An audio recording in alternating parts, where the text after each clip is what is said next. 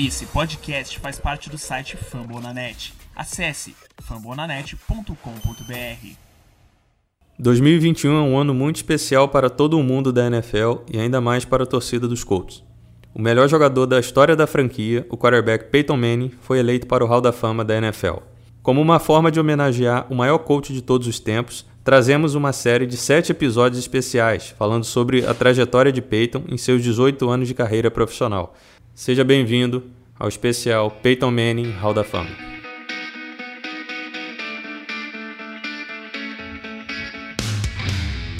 Manning's going to roll under pressure, throws, caught, Clark, touchdown. Might give up many. Oh, wide open. Number six for Peyton Manning. Marvin Harrison for the third time today. Manning looks left, Throws it wide open, is waiting for a touchdown. And what a look off by Peyton Manning. Was that brilliant? Congratulations, Peyton. It's an honor to be your teammate. Welcome to the Hall of Fame.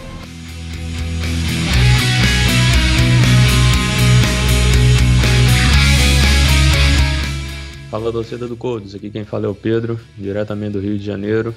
Estamos aqui para o quinto episódio da série especial Peyton Manning Hall da Fama, para sempre um coach. Nesse episódio, nós torcedores do Indianapolis Colts é, começamos a dar adeus a, a Peyton Manning com a franquia. É, em 2010, em seu último ano efetivamente jogando, em 2011, é, fora da temporada inteira, em 2012 a dispensa do, do, dos Colts e a assinatura de contrato com o Denver Broncos para dar sequência à sua carreira de, de Hall da Fama. Bora lá.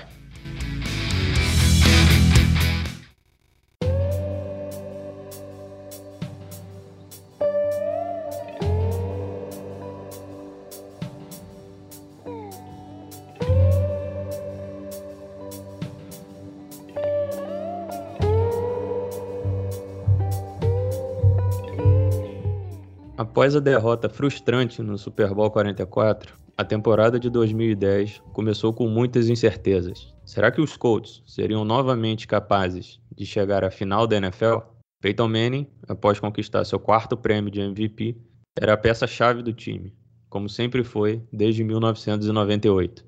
Em 2009, os Colts foram o segundo melhor time passando a bola, mas foram os últimos no jogo terrestre, com apenas 1.294 jardas totais, somando todos os running backs. E a defesa, que até 2008 era uma das melhores da liga, foi apenas a 18ª em jardas cedidas. No draft, os Colts focaram justamente no lado defensivo da bola, com destaque para as adições do defensive end Jerry Hughes e do linebacker Pat Anger. Veteranos como cornerback Melvin Bullitt, linebacker Gary Brackett e o free safety Antoine Betea tiveram seus contratos renovados, enquanto o defensive end Raheem Brock e o guard Ryan Lilia foram dispensados. A primeira partida da temporada foi um confronto de divisão contra os Texans fora de casa, e o running back Arian Foster tomou conta da partida, com 231 jardas e 3 touchdowns. Os Colts sofreram a primeira derrota na temporada, por 34 a 24, mesmo com as 433 jardas e 3 touchdowns de Peyton Manning. Mas da semana 2 até a semana 8, 5 vitórias e uma derrota, com Manning mantendo seu desempenho de alto nível. Um total de 1.751 jardas, 12 touchdowns e apenas duas interceptações nas vitórias sobre Giants, Broncos, Chiefs, Washington e Houston, e apenas com a derrota para os Jaguars. No entanto, o time começaria a sofrer com lesões, com as ausências de Dallas Clark, Joseph Adai e Austin Collie, e isso começou a cobrar o preço nas semanas seguintes. Contra os Eagles, na Filadélfia, o time já havia perdido mais jogadores: o cornerback Gerald Powers, o running back Mike Hart, o tight end Brody Eldridge e o wide receiver Anthony Gonzalez. A derrota por 26 a 24 ficou em segundo plano, pois o wide receiver Austin Collie, que estava retornando de lesão, sofreu um tackle criminoso do safety Kurt Coleman na região da cabeça e caiu imóvel no gramado. A tensão tomou conta do estádio, até o alto-falante anunciar que o jogador havia se mexido. Ao final do jogo, o técnico Jim Caldwell disse que Cole ficaria bem. Após a vitória na semana seguinte contra os Bengals, os Colts se mantinham como líderes da divisão com um recorde de 6-3. mas as três derrotas seguidas para Patriots, Chargers e Cowboys puseram em risco o futuro da equipe na temporada. Contra New England, mesmo com quatro touchdowns, Manning lançou três interceptações, sendo a última na derradeira campanha que poderia virar o jogo. E contra os Cowboys, uma derrota frustrante na prorrogação, com o quarterback lançando mais quatro interceptações, mesmo com o time marcando 21 pontos no último quarto. Abre aspas para o quarterback. Nos colocamos nesse buraco. Não procuro desculpas, vou continuar lançando e espero poder achar meus companheiros. Fecha aspas. Durante essa sequência de derrotas, o quarterback acumulou 11 interceptações, sua pior sequência em qualquer momento da carreira. Necessitando de uma virada na temporada, as próximas quatro semanas seriam decisivas para as pretensões do time na temporada. Ajudados pelo fraco momento que atravessava a AFC Sul, os Colts venceram os Titans duas vezes, Jaguars e Raiders, para finalizar a temporada como campeão de divisão e com um recorde de 10-6. Manning, nesse período, lançou para 991 jardas, 9 touchdowns e 2 interceptações. As lesões fizeram a vida do Indianapolis um inferno, com 17 jogadores perdendo jogos. O running back Joseph Adai, os wide receivers Austin Collie e Anthony Gonzalez, o tight end Dallas Clark, o safety Bob Sanders, os defensive backs Melvin Bullitt, Kelvin Hayden e Gerald Powers, e os linebackers Gary Brackett e Clint Session perderam ao menos cinco jogos na temporada com destaque negativo para Bob Sanders, que nunca mais conseguiu jogar uma temporada completa, perdendo 15 jogos em 2010. Abre aspas para Manning. A comissão técnica fez um excelente trabalho, preparando os jovens e deixando-os prontos para a temporada. Teve uma enorme cooperação de todos os envolvidos. Na rodada de wild card, os Colts receberiam o New York Jets. Mordidos pela derrota no ano anterior, o time de Rex Ryan queria chegar mais longe na temporada com um time que contava com veteranos competentes como Ladanian Tomlinson e Santonio Holmes e uma excelente dupla de cornersback com Darrell Rivers e Antônio Cromartie. A terceira melhor defesa em jardas cedidas na liga queria frustrar os planos de Peyton Manning. Com os times trocando punts no primeiro quarto, a pontuação permaneceria zerada, até Manning encontrar o passe de 57 jardas para Pierre Garçon abrir o placar no segundo quarto e levar a vantagem para o vestiário por 7 a 0. No terceiro quarto, Ajudados pelo retorno de 41 jardas de Antônio Cromartie, os Jets empataram a partida com um touchdown de Ladanian Tomlinson. Mas os Colts retornaram à vantagem com um field goal de Vinatieri logo no drive seguinte. Com cinco minutos para terminar o terceiro quarto, os Jets começaram a minar a defesa dos Colts. Um drive de incríveis 10 minutos foi finalizado com o segundo touchdown de Tomlinson e o placar de 14 a 10 para os visitantes mostrou que o final de jogo seria bem complicado. Manning voltou a campo, mas os Colts falharam em chegar à end zone, tendo que se contentar com o field goal de Vinatieri, trazendo a vantagem para um ponto. Com 4,37 para terminar, a defesa de Indianápolis precisaria parar o ataque comandado por Mark Sanchez, pelo menos mais uma vez, para dar chances ao time de não cair precocemente. A unidade fez um bom trabalho, tirando rapidamente o ataque adversário de campo. E, com 2,36 para terminar, Manning tentaria mais um game-winning drive na sua carreira. O drive foi bem conduzido, mas o ataque falhou em conquistar um first down a mais no terreno adversário, fazendo com que Nova York gastasse apenas um pedido de tempo. O field goal era de 50 jardas, mas Vinatieri fez parecer fácil, colocando os Colts novamente em vantagem, com apenas 50 segundos para terminar o jogo. Assim como na volta do intervalo, Antônio Cromartie conseguiu um excelente retorno, 47 jardas, bola praticamente no meio-campo e condições totais para os visitantes vencerem a partida.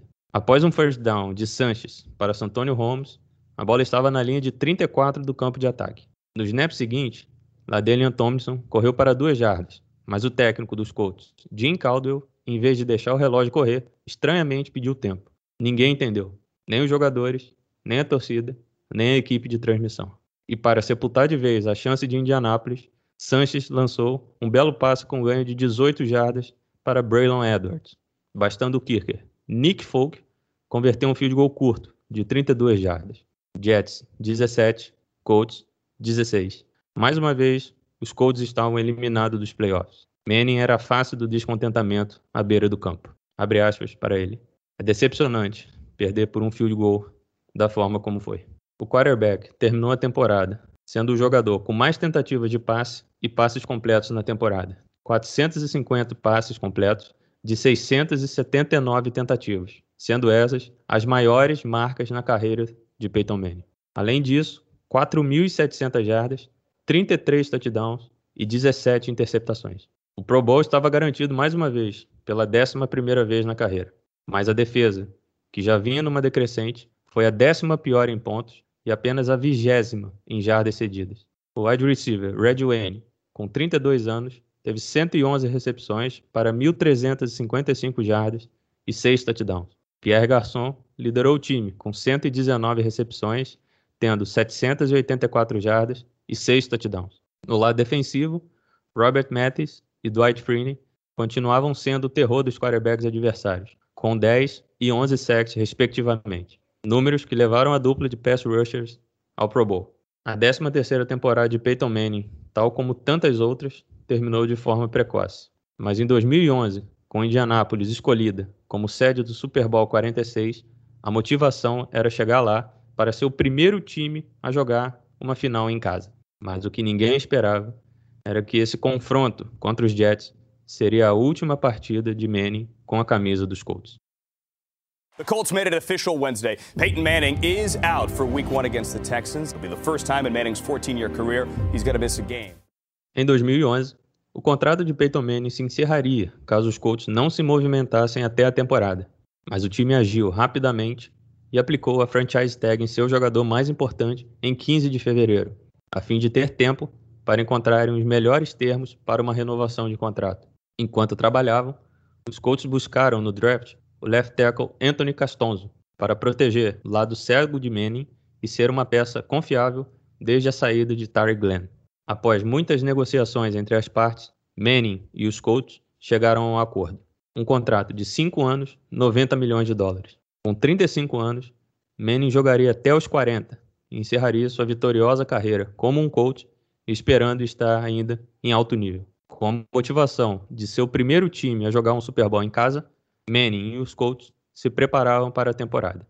O que ninguém esperava era que Manning nunca mais jogaria com a camisa azul e branco. Tudo começou em 23 de maio, a primeira cirurgia no pescoço. Logo em seguida, mais uma. Uma hérnia de disco naquela região o incomodava nos movimentos de passe, e sua força no braço caiu consideravelmente. Mesmo após quatro meses, a regeneração do nervo foi mínima e seu tríceps continuava fraco. Os Colts não poderiam imaginar que Peyton Manning ficaria de fora de um jogo sequer. Ele era o recordista da franquia em iniciar uma partida como titular, com 208 e pilar desse time. Mas, em 7 de setembro de 2011, os Colts tomaram a decisão. Ele estaria de fora do jogo de abertura contra o Houston, Texas. No dia seguinte, dia 8, foi realizada a terceira cirurgia. Dessa vez, um procedimento que poderia encerrar a sua carreira uma fusão óssea na cervical de Manning.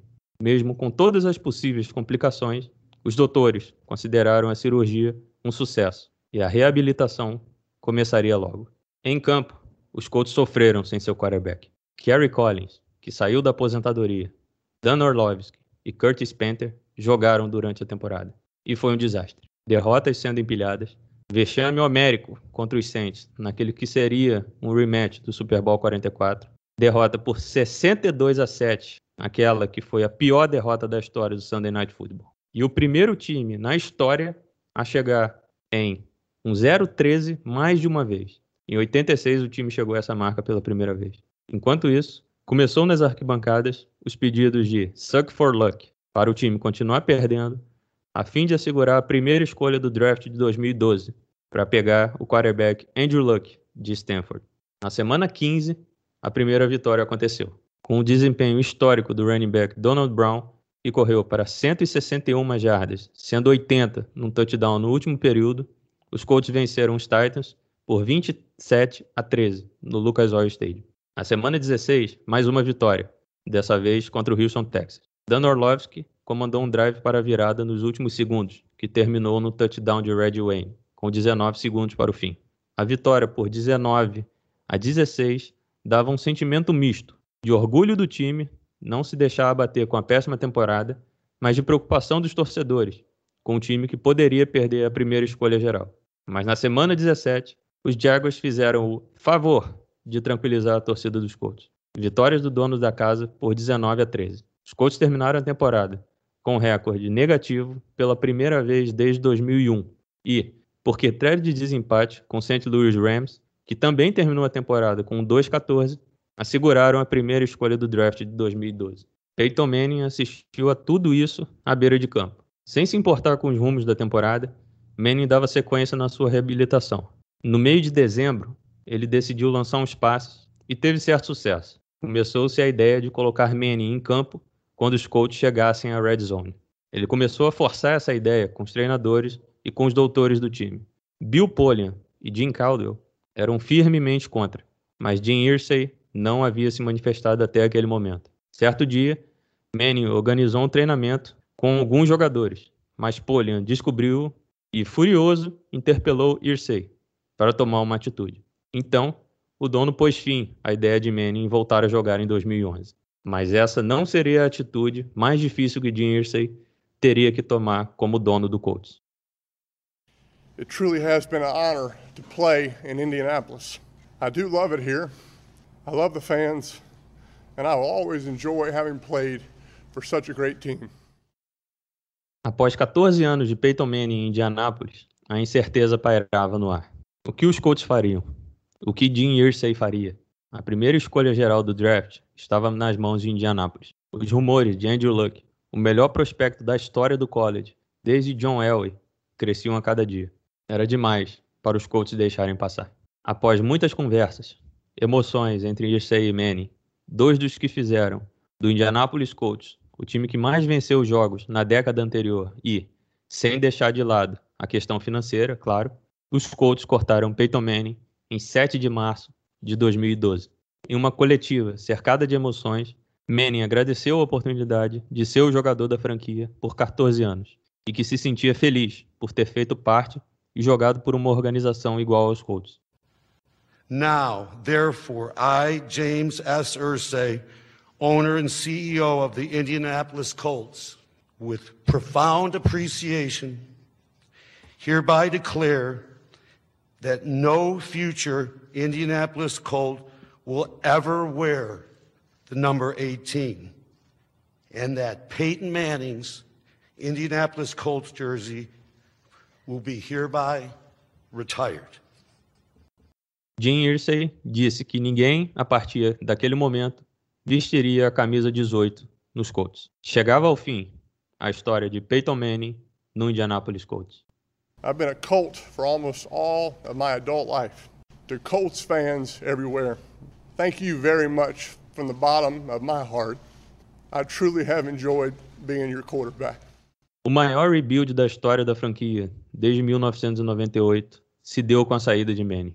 Ao final de 2011, Bill Polian, seu filho Chris Polian, o técnico Jim Caldwell e toda a comissão técnica foi demitida. Para seus lugares, Jim Irsay contratou o então coordenador defensivo do Baltimore Ravens, Chuck Pagano, para o cargo de técnico. Para General Manager, os Colts contrataram o diretor de personnel do Philadelphia Eagles, Ryan Grigson. Para o cargo de coordenador ofensivo, Bruce Arians, que estava no Pittsburgh Steelers no mesmo cargo, foi contratado. Para coordenador defensivo, Greg Manuski, que estava no San Diego Chargers, foi contratado. No draft, os Colts fizeram o óbvio. Selecionaram Andrew Luck para ser o novo signal caller e futuro da franquia. Além disso, peças que ajudariam o jovem quarterback a se desenvolver. Os Kobe Fleener, companheiro de Luck em Stanford, e Dwayne Allen, os wide receivers Tua Hilton e Lavon Brasil, e o running back Vic Ballard. Luck havia buscado conselhos de Manning após ser draftado pelos Colts. O jovem quarterback disse: O que ele fez por essa cidade e por esse estado é algo lendário. Eu sei que se eu acordar todos os dias e tentar me comparar com Peyton, ficarei maluco. É impossível. Já Manning disse: ele vai servir perfeitamente. É um excelente jogador e uma grande pessoa. Mas e Peyton Manning? Para onde iria o quarterback? Sua coletiva de despedida nos Colts, ele havia deixado claro que ainda gostaria de jogar, de buscar um novo desafio. Mas quem chegaria a um acordo com um quarterback de 35 anos que vinha de uma lesão seríssima no pescoço e corria o risco de nunca mais jogar um snap na NFL? Os rumores corriam soltos. Disputa entre Miami Dolphins, Arizona Cardinals, Tennessee Titans e Denver Broncos fariam esses os possíveis destinos de Manning. Mas após uma conversa longa, o então promovido a General Manager dos Broncos e ex-quarterback ídolo da franquia John Elway e o então técnico John Fox, Manning tomou sua decisão.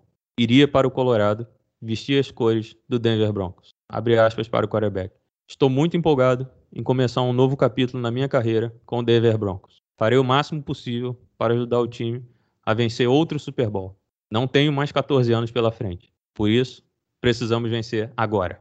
O primeiro quarterback da franquia, Frank Tripucka, permitiu que sua camisa aposentada, a 18, fosse vestida por Peyton dali em diante. Os Broncos vinham de boa temporada, parando apenas no Divisional Round dos playoffs em 2011. Apesar do quarterback Tim Tebow ser bem inconstante, o time tinha boas peças defensivas, como Von Miller, Chris Harris Jr. e Elvis Dumerville.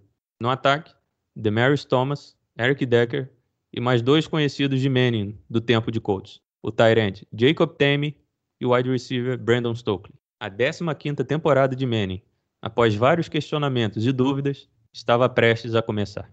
Na semana 1, boa vitória contra os Steelers fora de casa. Manning mostrou que o ano parado não lhe fez mal e lançou 253 jardas e dois touchdowns. Após duas derrotas nas três partidas seguintes, aconteceria o primeiro Manning e Brady sem que Peyton estivesse nos Colts. Mesmo com a excelente atuação do quarterback, que lançou para 337 jardas e 3 touchdowns, Denver perdeu o jogo por 31 a 21 em Foxborough, derrubando o recorde do time para 2-3. Monday Night Football, na semana seguinte, contra os Chargers, mostrou o velho Peyton Manning de sempre. Após estarem perdendo por 24 a 0, com direito a uma pick six sofrida pelo quarterback, os Broncos venceram de forma espetacular por 35 a 24, com Manning lançando para 309 jardas, três touchdowns além da interceptação. A defesa de Denver também foi um fator chave no jogo. A unidade interceptou Philip Rivers quatro vezes e forçou outros dois fumbles no quarterback. Abre aspas para Manning. Realmente foi especial pela forma como estava sendo o jogo. Isso é sobre jogar 60 minutos. Não há desistência nesse time. Fecha aspas. Indo para a bye week, com três vitórias e três derrotas, os Broncos oscilaram no começo, mas daquele ponto em diante o time tomou conta da temporada. Mais 10 vitórias em sequência, até o final da temporada, com destaque para a partida contra os Saints no Colorado. Manning lançou 305 jardas e 3 touchdowns naquela partida. O quarterback alcançou 5 jogos consecutivos com mais de 300 jardas, a maior marca de sua carreira. Contra os Bucks, a vitória deu o título da AFC Oeste aos Broncos ainda na semana 13. E na semana 17, contra os Chiefs, a vitória por 38 a 3 garantiu a Seed 1 da AFC, a franquia de Denver, e o título de divisão pela segunda vez seguida. O jogo também marcou a partida de número 73 que Manning passou para três touchdowns ou mais, quebrando o recorde de Brett Favre. Os especialistas colocavam Manning e o running back Adrian Peterson como os candidatos ao prêmio de MVP. Foi uma excelente temporada. Admito que foi mais do que imaginei. Sinto honrado por isso, disse Manning. Em busca do Super Bowl, que não vinha desde a temporada de 98, os Broncos receberiam o Baltimore Ravens no Divisional Round. Ravens, inclusive, que havia eliminado os Colts no, na rodada de Wild Card. A partida foi muito disputada, com nenhum time abrindo mais que um touchdown de vantagem. Denver saiu na frente e os Ravens viraram. O time da casa revirou e os visitantes empataram. Estando 28 a 28, com pouco mais de 7 minutos para terminar, Manning encontrou seu alvo preferido na temporada, Demarius Thomas, para o touchdown que poderia ser o da vitória. Com a bola de volta, os Ravens não foram produtivos e devolveram a posse ao time da casa com pouco mais de 3 minutos para terminar. Faltava pouco para mais um AFC Championship Game de Manning. Então os Broncos decidiram correr com a bola. Running back Ronnie Hillman foi acionado em todos os snaps, conseguindo apenas um first down. Com Baltimore gastando todos os pedidos de tempo, a bola voltou para os visitantes com 1 minuto e 9 para terminar. Necessitando de um milagre, Joe Flacco conseguiu. O quarterback lançou uma bomba para Jacoby Jones, que, se aproveitando da falha do safety Raheem Moore, correu 70 jardas até a endzone para empatar a partida em 35 a 35. O estádio se calou e a atenção se direcionou toda à prorrogação. Os times não aproveitaram as posses iniciais, mas no minuto final do primeiro quarto da prorrogação, Manning lançou uma decisiva interceptação no campo de defesa que poderia selar o destino de Denver na temporada. Bastou o avanço de mais 16 jardas do ataque para um calouro, Justin Tucker, substituindo o kicker Billy Cundiff, que errou o chute decisivo na final de conferência do ano anterior, converteu o field goal e dá a vitória aos visitantes. 38 a 35 para os Ravens. Ao final do jogo, Manning disse, abre aspas, fiz uma péssima jogada, vi o Stokely aberto por um momento e lancei. Sobre a temporada, abre aspas, certamente fizemos coisas boas, mas é difícil pensar em qualquer coisa que não seja essa derrota. Fecha aspas. Mesmo sem avançar, os Broncos tiveram uma excelente temporada. O time teve o segundo melhor ataque em pontos e a segunda melhor defesa em jardas. Em Indianápolis, Luck teve uma excelente temporada de calor. Conseguiu levar os Colts aos playoffs com um recorde de 11-5, terminando em segundo na divisão. O quarterback mostrava ser capaz de conduzir o time às vitórias, mesmo com qualidade questionável de peças na linha ofensiva e na defesa. Os Colts foram eliminados no wildcard para o campeão Baltimore Ravens, mas Luck dava esperanças à franquia, fazendo com que os torcedores não sentissem tanta falta de Manning como poderiam imaginar. A temporada particular de Peyton Manning foi espetacular para um quarterback que poderia nunca mais jogar após sérias cirurgias. Quarterback lançou para 4.659 jardas, apenas 41 do seu recorde, 37 touchdowns e apenas 11 interceptações, com uma porcentagem recorde de 68,6% de passe, sua maior marca na carreira. Tais números o credenciaram para o Pro Bowl, All Pro e o prêmio de Comeback Player of the Year. Mas o quinto prêmio de MVP teve que esperar. O running back Adrian Peterson venceu o prêmio. Prestes a completar 37 anos, Peyton Manning não dava sinais de que iria parar tão cedo. E o que foi visto em 2013 corroborou tudo isso.